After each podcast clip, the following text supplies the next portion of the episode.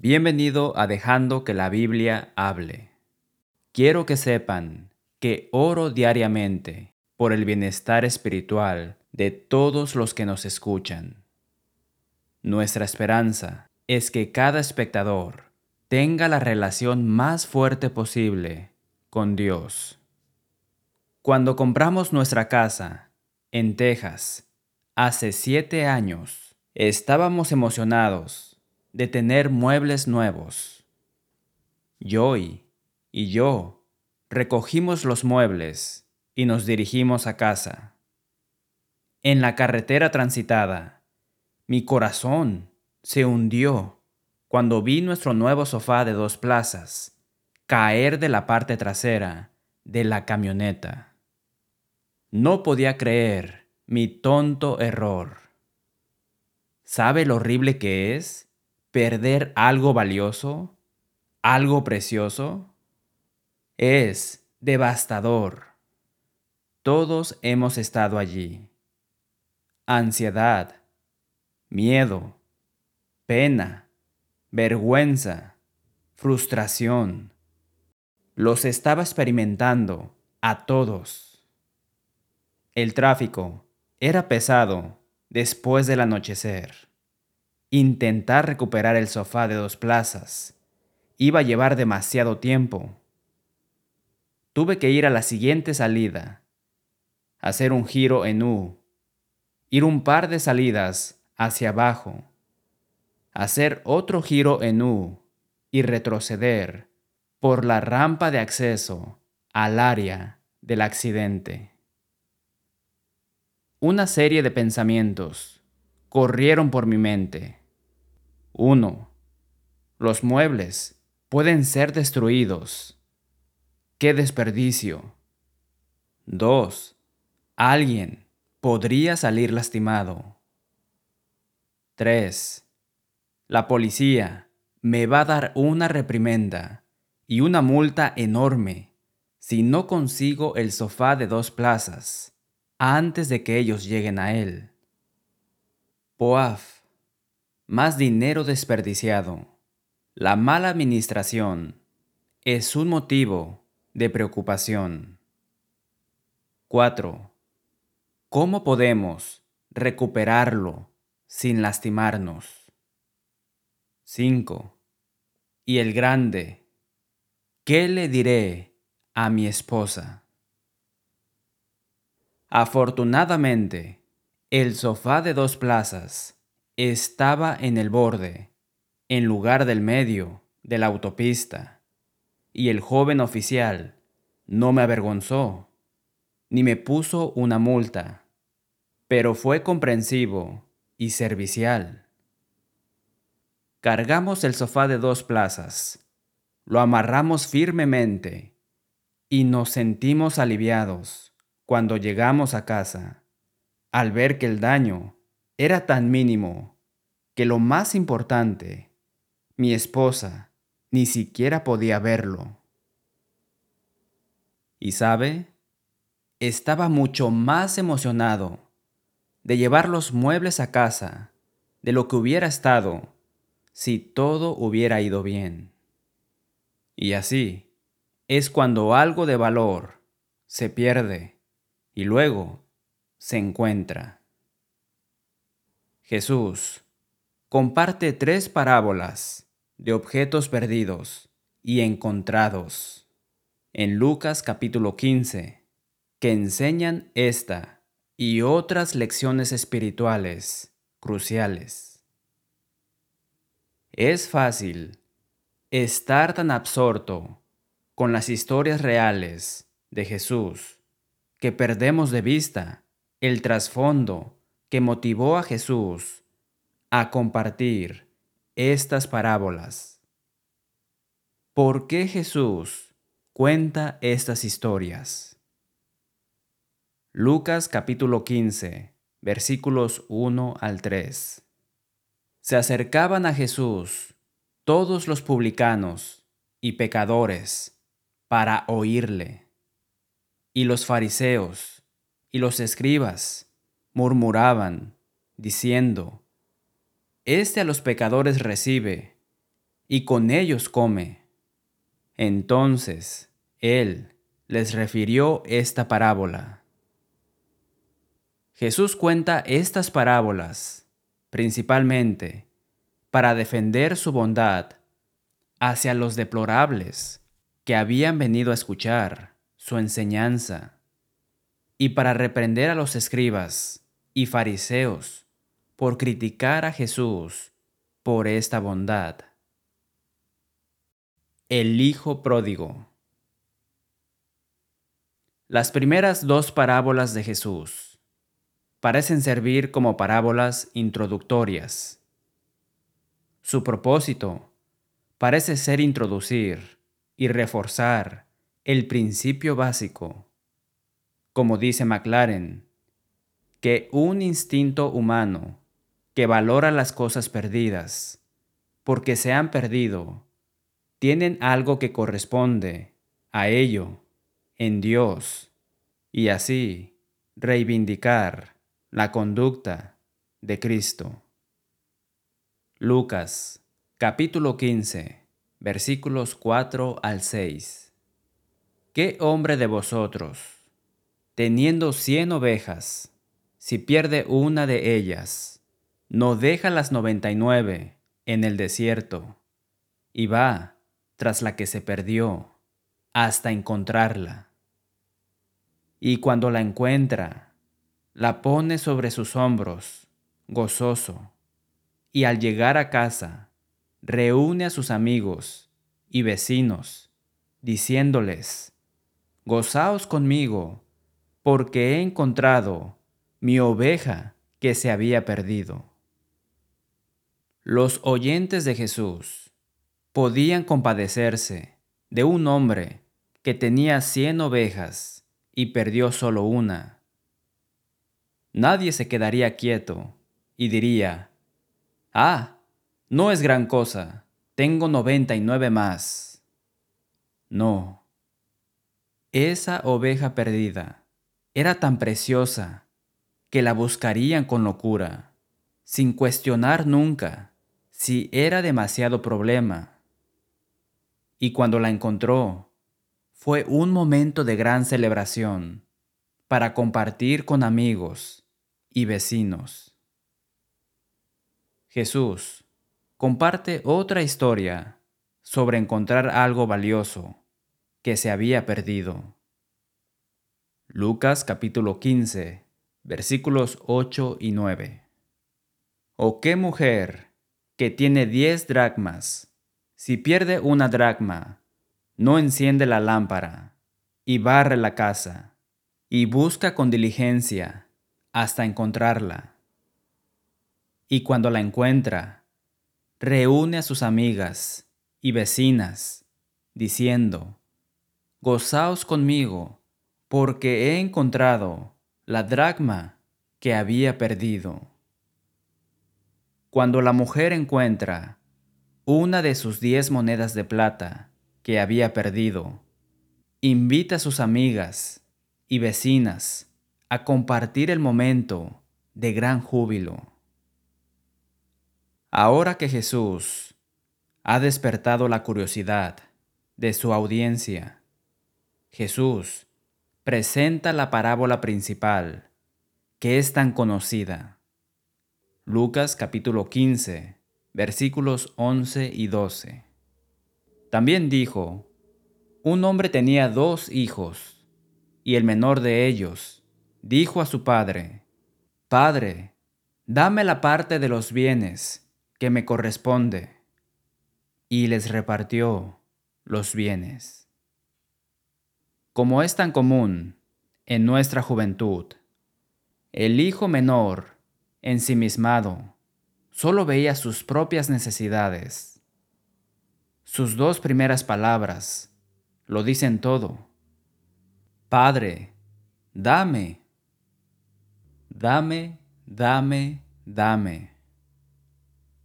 La actitud de descontento y derecho del hijo pródigo en un entorno de abundancia es una metáfora adecuada para la cultura estadounidense en el 2023. No me importa nadie más. Solo dame más, más, más. Qué experiencia tan desgarradora para padres y abuelos ver una ingratitud tan egoísta. La independencia es positiva, pero solo cuando se busca en el momento adecuado, de la manera correcta y por la razón correcta. Por un lado, vemos un espíritu independiente, que puede ser positivo. Por otro lado, vemos la insolencia. El joven, no te necesito, tengo este enfoque, lo haré en poco tiempo. Lucas capítulo 15 versículos 13 y 14. No muchos días después, juntándolo todo el hijo menor, se fue lejos, a una provincia apartada, y allí desperdició sus bienes viviendo perdidamente. Y cuando todo lo hubo malgastado, vino una gran hambre en aquella provincia y comenzó a faltarle. Cualquier tiempo en el país lejano, lejos del Padre, es tiempo perdido. ¿Ha estado desperdiciando su vida como el hijo pródigo? Por cierto, la palabra pródigo significa derrochador. Años desperdiciados. Años desperdiciados. Años desperdiciados. Oh, qué tonto, mientras caminas en la oscuridad y el miedo. Date la vuelta. Date la vuelta. Dios te está llamando, te está llamando de una vida de años desperdiciados.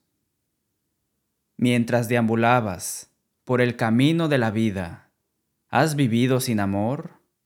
¿Una vida de miedo? ¿Has buscado el gran significado oculto de la vida? ¿O tu vida está llena de largos años desperdiciados? Busca la sabiduría y busca el entendimiento.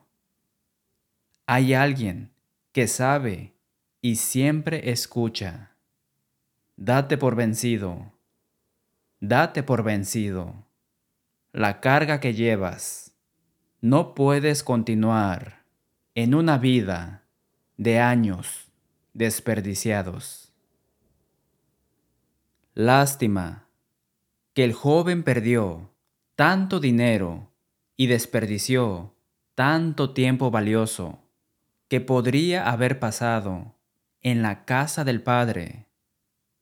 Pero mucho más inquietante es que tantos hoy se quedan atrapados en el país lejano y nunca se liberan de la esclavitud del mundo.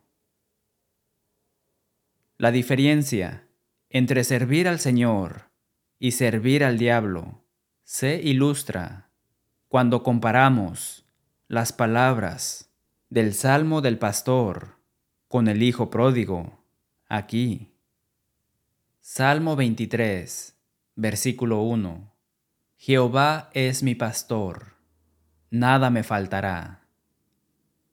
Lucas capítulo 15, versículo 14, parte B y comenzó a faltarle. Los jóvenes, especialmente, deben tener cuidado con las voces en el mundo que lo instan a liberarse de las limitaciones del cristianismo, vida piadosa, pureza, sobriedad, asistencia a la iglesia, oración y lectura de la Biblia, para que tenga tiempo para disfrutar. La llamada buena vida de bebida, drogas, pornografía, sexo gratis y todo el día del Señor divirtiéndose.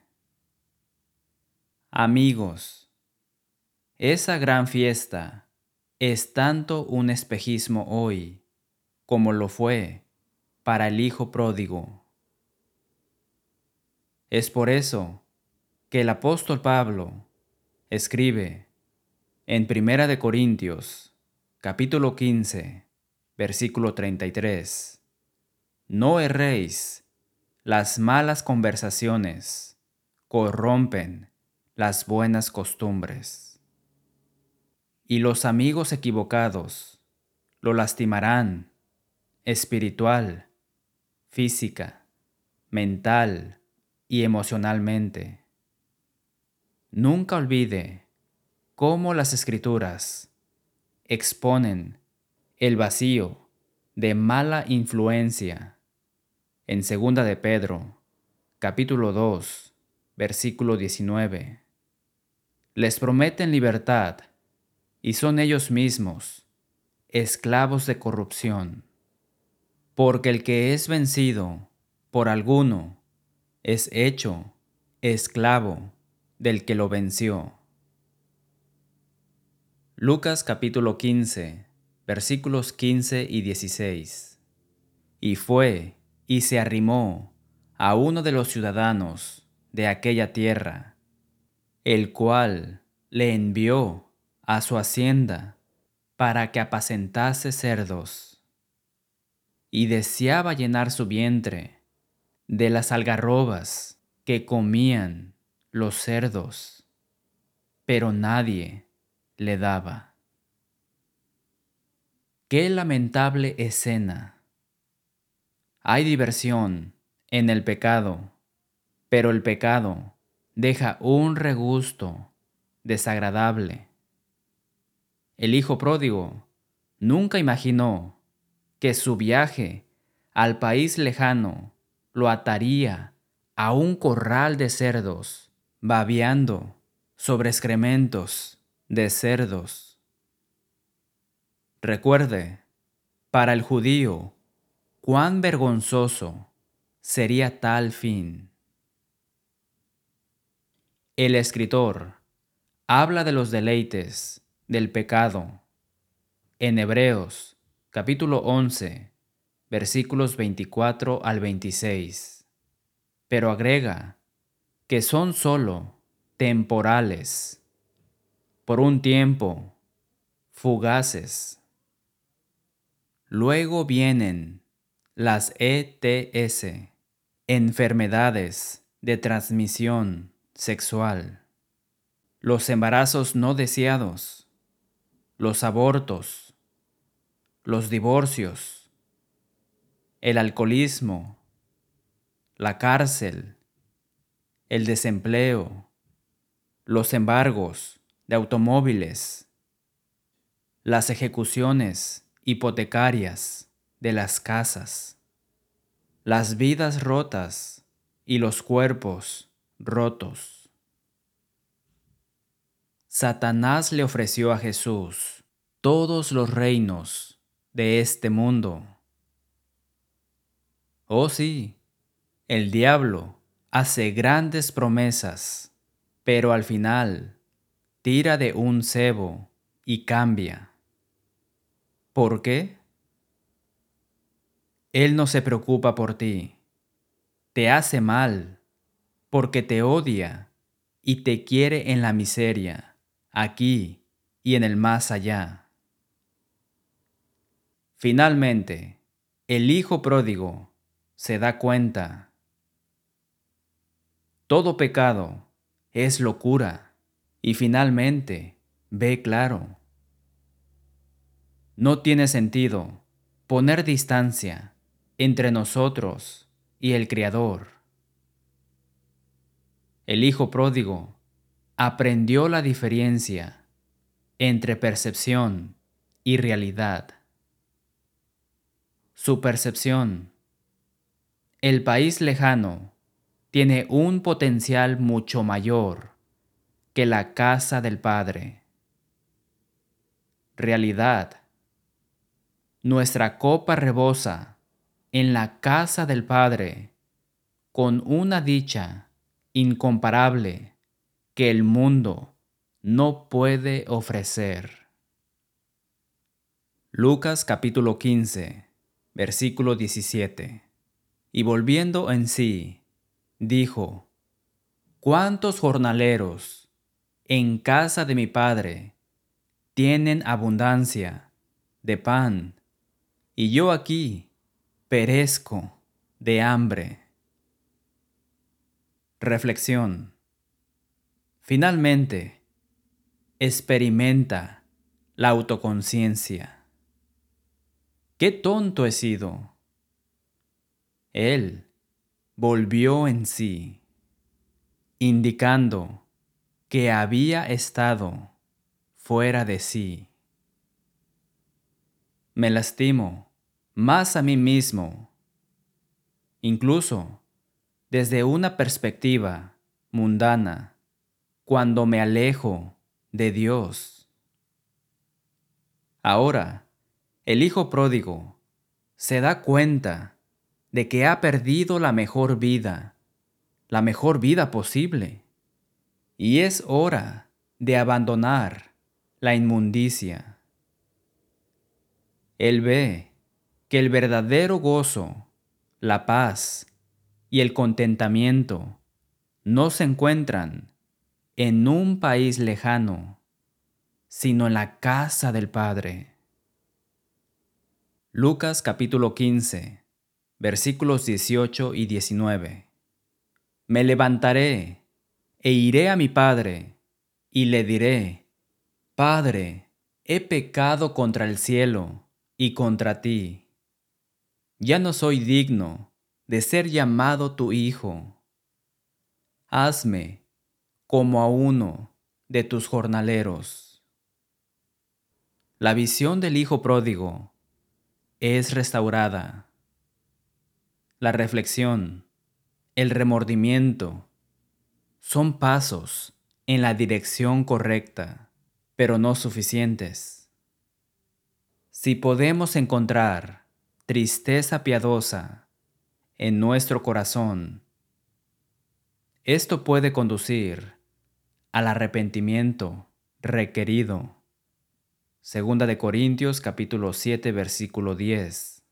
El cambio de corazón que conduce a un cambio genuino de vida. El hijo pródigo parece tener ahora la resolución adecuada se da cuenta de la necesidad de contrición y confesión. Padre, he pecado. A los cristianos se les asegura en Primera de Juan, capítulo 1, versículo 9. Si confesamos nuestros pecados, Él es fiel y justo para perdonar nuestros pecados y limpiarnos de toda maldad.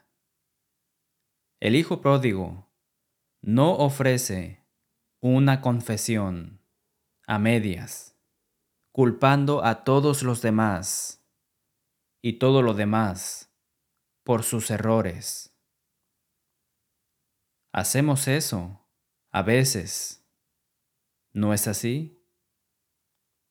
Algunos hijos pródigos señalarían con el dedo al hermano mayor, a sus amigos del país lejano, a su jefe, creador de cerdos, a las imágenes transmitidas por el país lejano, e incluso al padre. No este hijo pródigo se sincera he pecado. Papá estableció tres congregaciones en Mexicali, México, en los años 70. Recuerdo un conflicto que se desarrolló entre dos hermanas en las congregaciones. Se demoró. Finalmente, en respuesta a un sermón, durante el himno de invitación, una de las damas se agachó en los pisos de concreto rugoso y se arrastró de rodillas hacia la otra hermana, sin duda haciendo que sus rodillas sangraran. Cuando llegó a la otra hermana, entre lágrimas, le pidió perdón. ¿Sabe cómo se recibió eso? Derritió el corazón de la hermana y se hizo la reconciliación. Ahora, amigos, eso fue verdadera contrición. Y eso es lo que vemos en el Hijo Pródigo. Esa misma escena necesita ser repetida por hermanos y hermanas duros e insensibles en las iglesias de todo el país. No es que alguien tenga que arrodillarse, literalmente, pero ese mismo espíritu debe demostrarse. No crea que su confesión a medias se le escapará a Dios. Él ve si tienes un arrepentimiento genuino y sabe si tu confesión revela los sentimientos de tu corazón. Un malentendido común en la religión es el verdadero significado del arrepentimiento. Cuando le pregunto a las personas, ¿qué significa el arrepentimiento? Incluso a las personas que saben mucho sobre la Biblia. La respuesta más común que recibo es sentirlo o lamentarlo. Sentirse se queda corto vemos cuán completo espera Dios que sea nuestro arrepentimiento en 2 de Corintios, capítulo 7, versículo 11. Porque he aquí esto mismo de que hayáis sido contristados según Dios. ¿Qué solicitud produjo en vosotros? ¿Qué defensa? ¿Qué indignación? qué temor, qué ardiente afecto, qué celo y qué vindicación. En todo os habéis mostrado limpios en el asunto. Nada dudoso, nada a medias, nada incierto aquí sobre el arrepentimiento que Dios está buscando. Es todo no dejar nada atrás, alejarse del pecado. Es un aborrecimiento de lo que es malo dentro de nosotros. Romanos capítulo 12 versículo 9. Lucas capítulo 15 versículo 20. Y levantándose, vino a su padre, y cuando aún estaba lejos, lo vio su padre y fue movido a misericordia, y corrió, y se echó sobre su cuello, y le besó.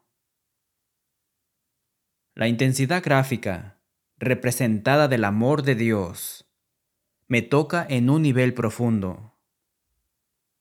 El hijo pródigo pudo haber experimentado miedo o temor al pensar en el tipo de recepción que se merecía. Pero el Padre había estado esperando, mirando a través del telescopio de su amor por el regreso de su Hijo. Anhelo, mirar, correr. Ahora, el Padre no quiso unirse al Hijo pródigo en el corral de cerdos, pero corrió cuando vio a su hijo regresar a casa. El padre tuvo compasión. ¿Es esa su respuesta al regreso del hijo pródigo? ¿O es más como el hermano mayor? Por supuesto, la respuesta del padre encaja precisamente con las otras parábolas de objetos perdidos y encontrados. Lucas capítulo 15, versículos 7 y 10.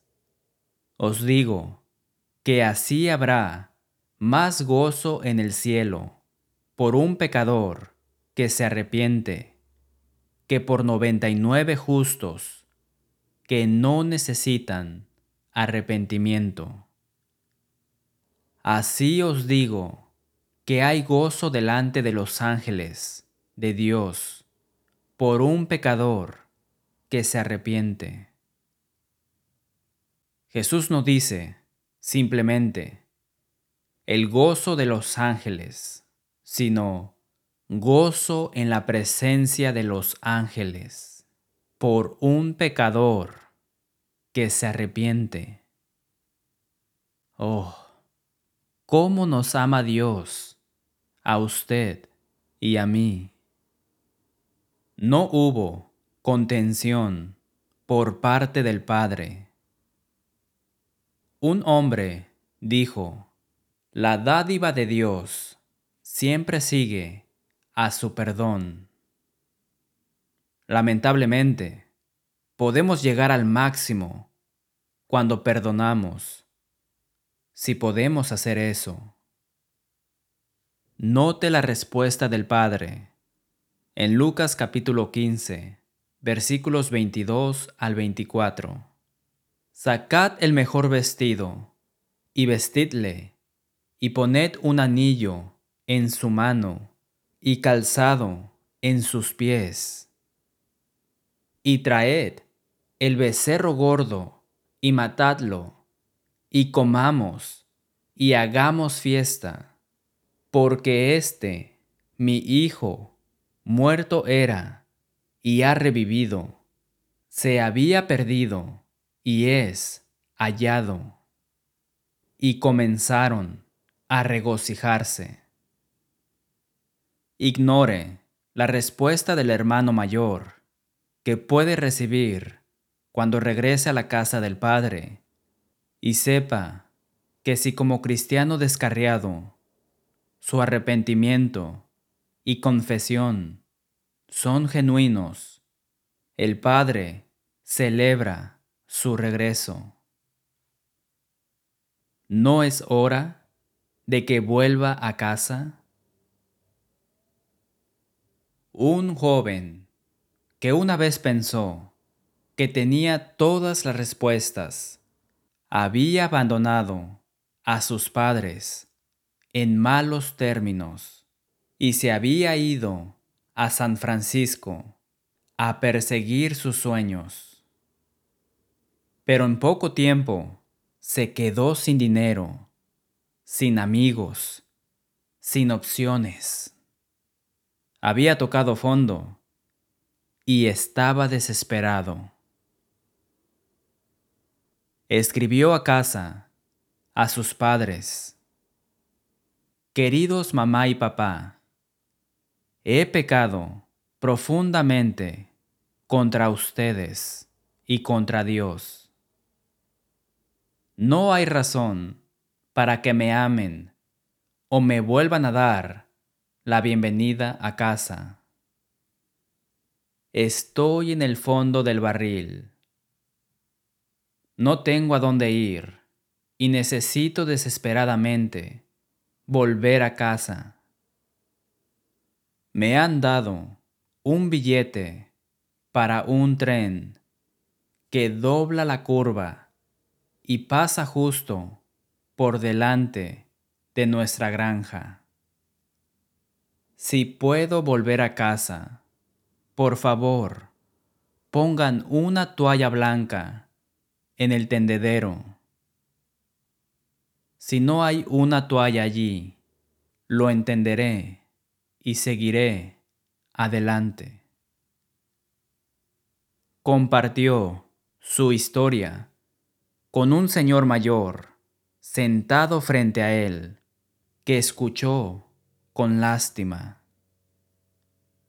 A medida que el tren se acercaba a casa, el joven se puso cada vez más nervioso, lleno de temor ante la posibilidad de un bien merecido rechazo. Paseó arriba y abajo por el pasillo del tren. Volvió a sentarse momentáneamente junto al hombre y dijo, Señor, en la próxima curva habrá una casa de campo a la izquierda, una casa blanca, un granero rojo, viejo, detrás de él, una valla en ruinas. Habrá un tendedero en el patio. Me diría si hay una toalla blanca colgada en el tendedero. No puedo soportar mirar. Después de lo que pareció una eternidad, con el corazón acelerado del joven, el hombre dijo, Hijo, será mejor que mires. El tendedero estaba cubierto con toallas blancas. Los robles estaban cubiertos con sábanas blancas. El techo del granero estaba cubierto con sábanas. La vieja valla, en ruinas, estaba cubierta con sábanas blancas. Había sábanas por todas partes. Qué hermosa ilustración del amor de los padres y su ansiosa recepción hacia el Hijo perdido que regresa. Esa es la respuesta de Dios para usted si simplemente vuelve a casa. Quédese con nosotros para saber cómo obtener una copia de este sermón. Gracias por sintonizar, dejando que la Biblia hable. Oramos para que haya escuchado a Dios hablarle a través de su palabra. Si desea una copia de El Hijo Pródigo, por favor, solicite el número 1424. Finalmente, hacemos eco del sentimiento del apóstol Pablo cuando escribió en Romanos capítulo 16, versículo 16. Os saludan todas las iglesias de Cristo.